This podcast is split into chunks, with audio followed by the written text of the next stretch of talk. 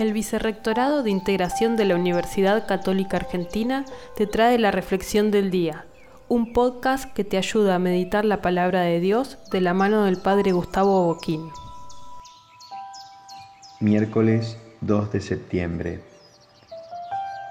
Jesús, según nos narra el Evangelio de Lucas capítulo 4, versículos del 38 al 44, va a la casa de Simón y allí cura a la suegra, que tenía fiebre.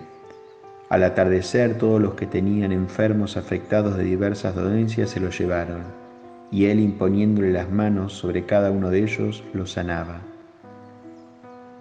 Te invito a que puedas cerrar tus ojos e imaginarte que Jesús posa sus manos sobre vos.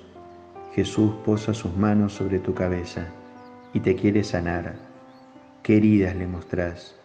Qué dolencias, qué límites, qué impotencias. Jesús quiere sanarte. Que el Señor te alcance este don para que cada día creas más en Él. Que el Señor te bendiga.